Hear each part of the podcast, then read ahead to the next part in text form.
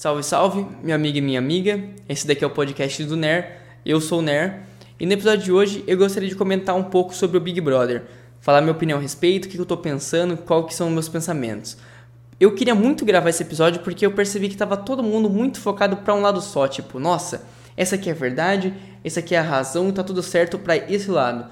Mas sei lá, eu falei, eu senti que eu precisava vir falar, que era uma opinião que eu não vi muita gente tendo, não vi muita gente comentando para valer desse jeito. Mas antes de começar, eu sei que eu tenho que contextualizar, porque tem muita gente que escuta aqui o podcast e eu sei que não assiste o Big Brother, então eu vou contextualizar ao mesmo tempo que eu vou contando a minha história com essa edição, como eu comecei a assistir, o que eu estava pensando a respeito. Eu comecei a assistir na primeira semana mesmo, no primeiro dia eu assisti um pouquinho, no segundo assisti um pouco mais e com o tempo eu fui cada vez gostando mais e fui assistindo. Eu sei que desde o começo tinha gente reclamando, falando que nossa, essa edição é muita lacração, essa edição é muita militância. Mas eu particularmente adorei isso, porque eu gostava de ver como que tinha gente fazendo teatro, como tinha gente meio que mentindo o que era de verdade. Tipo, ah, não posso falar isso. Então, você percebia que pessoa, as pessoas ali estavam atuando. E eu falei, mano, eu adoro isso. É meio que um experimento social. Aonde isso vai dar? Aonde essas pessoas vão conseguir. Até quando elas vão conseguir mentir? Até quando elas vão conseguir viver num personagem? E isso me intrigou muito. Desde o começo eu falei, velho, eu tenho que ver onde vai dar isso daí. E toda vez que eu falava isso pra algum amigo meu, pra algum familiar, eu falava, meu, você é louco, tá ligado? Porque, tipo, qual é o sentido disso? Mas eu realmente gostei muito. Então, com o tempo, eu fui assistindo cada vez mais, vendo pay-per-view, até que teve a primeira festa e o Lucas, que para quem não sabe é um participante que não é famoso, e nessa festa o Lucas, ele, ah, ele fez meio que um show, ele bebeu, ele fez muita besteira, ele errou, fez várias coisas assim, tipo, que desagradou todo mundo que tava ali na casa. E nisso, é muita gente como a Carol Conká, que para quem não sabe é uma cantora, e ela tem outros projetos também na televisão. Só que vamos dizer, ela é famosa e o Lucas não. E ela conseguiu meio que manipular a casa inteira para ir contra o Lucas. Conseguiu fazer todo mundo ir contra ele. E quando eu vi isso, eu pensei, mano, onde que vai dar essa manipulação na Carol Conká?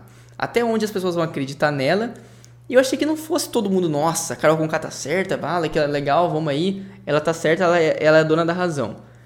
Até que eu fui ver nos dias e falei, nossa, mano, mas tipo, tá um clima muito pesado. A Carol Conká, tipo, dominando o cara praticamente. Tipo, é, o cara falava e a Carol Conká, não, você é um idiota. Ou um caso fatídico que teve foi quando o Lucas foi almoçar e a Carol falou, não, não você tá na mesa que eu não quero, blá blá blá blá. E meio que totalmente desmerecendo o Lucas. Até aí eu comecei a falar, nossa, mano, tá um clima muito pesado. Toda vez que eu entrava no pay-per-view entrava no Twitter, era sempre Big Brother, uma coisa do mal, uma coisa triste. Eu falei, ah, mano. Eu comecei a, a largar um pouco a mão nesse momento, que eu falei, ah, tá. É uma treta? Tá, é uma treta interessante, mas. Sabe, você começou a ver que saiu do, da treta e começou a ficar algo, tipo, realmente uma tortura psicológica. Começou a ficar algo pesado, algo que não era mais uma briguinha, uma rixazinha, porque Big Brother, velho, é óbvio que vai ter briga. Não tem como todo mundo ali se abraçar e, nossa, somos todos amigos. Vai ter alguma treta. O Big Brother funciona por causa disso. Todas as, as provas, os, os telefones que tocam lá para o pessoal atender, sempre é tentando gerar uma intriga, gerar uma treta ali com o pessoal. Então eu falei, velho, passou do limite. Só que eu falei, ah, tá, vamos aí. Aí assistindo um pouquinho ali, pá, fui assistindo. Até que chegou num nível, cara, que eu falei, não dá, tipo, porra, por que, que eu vou assistir isso? Eu percebi que a graça do Twitter de assistir o Big Brother se tornou algo tipo, nossa, vamos ver essa humilhação, vamos ver isso aqui. Tipo, a galera tava entrando no Big Brother para sentir estressado. E eu me liguei que isso era meio que uma. parecia uma tentativa de marketing, parecia que esse, essa era a pegada que eles queriam mesmo. A ideia era fazer ficar tão insuportável, tão ridículo, que o pessoal ia assistir. E deu certo, porque tá todo mundo comentando sobre o Big Brother, tá todo mundo falando. Eu tô aqui falando dessa parada, entendeu? Então, tipo, se eu tô falando, é porque tá funcionando essa parada, porque senão eu não estaria aqui falando sobre isso. Você vê que o Twitter, toda hora que você entrar no Twitter, lá nos assuntos mais falados, tá Big Brother, tá o Lucas, tá Carol Conká, tá todo mundo. E eu tenho uma opinião meio contrária do que o pessoal tá falando. Porque tem muita gente falando, ah, se fosse eu na casa, eu ia falar pra Carol Conká dormir, eu ia xingar, eu ia falar, eu ia, eu ia falar na cara dela.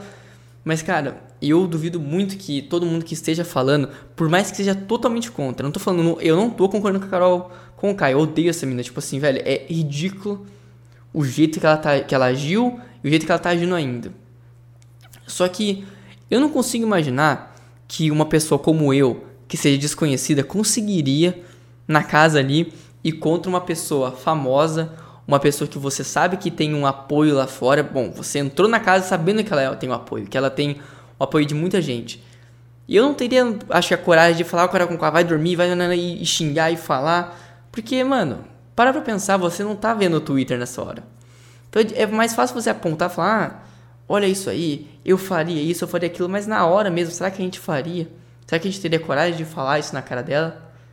Eu acho estranho. Só que, além da Carol Conká, o que foi me cansando cada vez mais foi que eu falei, beleza, a Carol Conká foi ridícula, a Lumena já tinha sido ridícula nessa hora que eu tava percebendo que tava ridículo. E eu fui vendo que falei, ah, eu acho que agora deu. A gente já sacou quem que são os errados, o pessoal ali vai sacar e beleza. Só que ninguém sacava nada e cada vez mais o pessoal ia se sujando. Você vê desde do Projota até o Negudi. Nossa, Negudi, puta. Nossa senhora, cara, esse cara.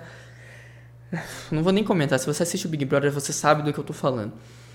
Então eu falei, mano, ah, não dá mesmo pra assistir. Eu falei, eu não consigo mais assistir essa parada. E agora, para ser sincero, eu não sei muito bem o que tá acontecendo. O que eu sei é o que tá colocando no Twitter, o que estão falando, porque é impossível você driblar o Big Brother nessa época do ano. E hoje, domingo, que eu tô gravando esse episódio, o Lucas saiu na casa de manhã, agora já é noite. E, mano, isso daí foi para mim realmente, tipo, a gota da água. Eu falei, ah, velho, para, cara. Tipo, o programa tá claramente nem aí pra, pro participante. Tipo, dane-se o Lucas. Tipo, dane-se que ele sofreu abuso psicológico, dane-se tudo. Então, vamos deixar esse pessoal aí. Então eu falei, ah, cara, que eu vou ficar assistindo isso? Eu vou ficar, tipo, me preocupando com isso? Para, tá ligado? Eu não, não, não, não curti mais. Eu falei, ah, dane-se, essa, essa brisa tá errada, essa brisa tá estranha. Vou parar de assistir mesmo. Não tenho mais interesse de assistir. Eu tô falando dele aqui, talvez eu fale depois, mas, cara, a minha vontade agora é falar, meu, foda-se isso daí. Eu não tenho mais interesse. Eu vejo a galera falar, ah, mas você viu que a Carol Conká foi pro paredão agora? Eu falei, ah, legal, mas tá.